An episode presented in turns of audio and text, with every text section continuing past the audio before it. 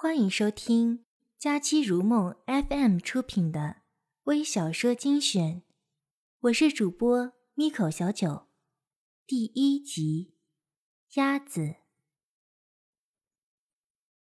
乡下的大哥打电话说嫂子生了个女娃，娘赶紧收拾好衣物，催着我把她送上了回了乡下的车。娘的风湿病还没好断根儿呢，这大哥也真是的。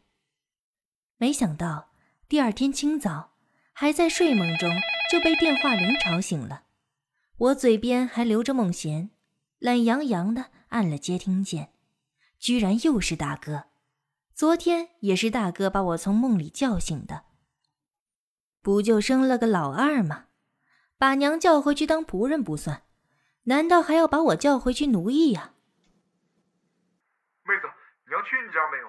娘和二娃不见了。什么？娘不见了，还有刚出世的小侄女，梦是不能再做了。我急忙把自己潦潦草草梳洗了一把，出门去赶乡下的车。一进家门，看见大哥哭丧着脸，一言不发，爹也只管抽自己的烟。大哥不等我喘口气儿，就把我拽到门外，小声央求：“妹子，你一定知道娘去哪儿了。”快跟我说，我好去。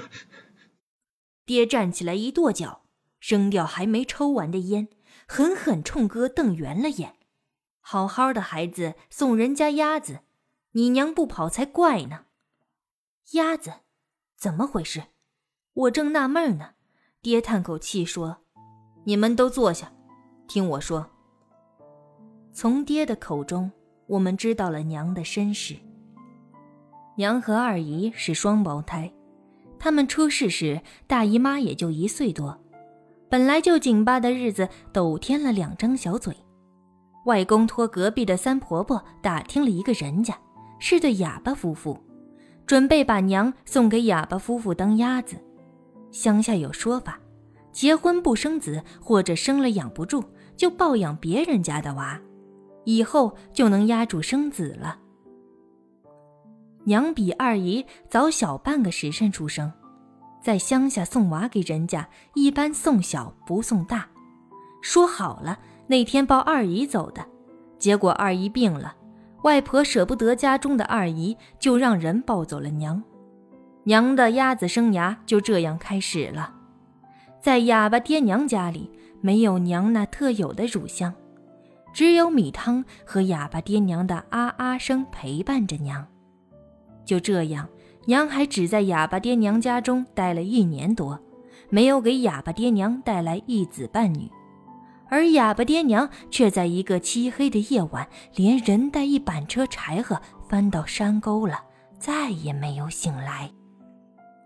娘没人顾了，只好继续走在鸭子的路上。娘又成了另一家的鸭子，也就是我现在的王外公家。娘七岁那年。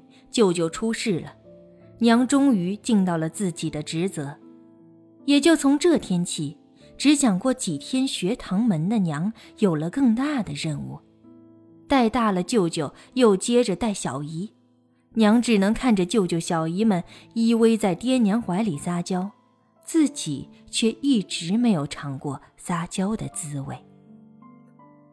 爹讲完这些，浑浊的眼睛已噙满泪水。几十年了，从来没听爹娘提起过，想不到娘还有这样的辛酸历程，我的双眼模糊了。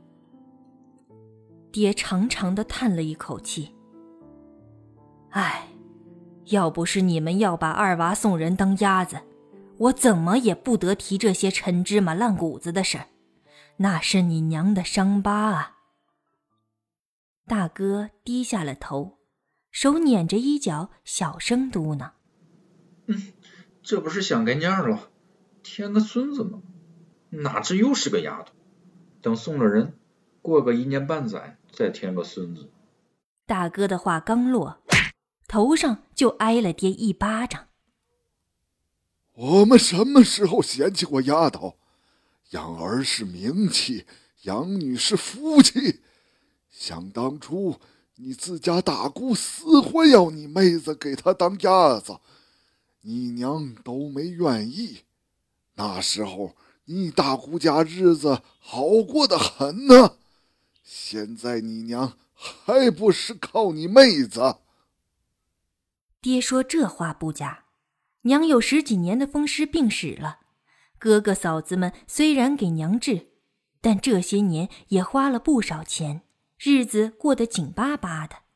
在乡下，出嫁的闺女是没有义务为娘家爹娘养老送终的。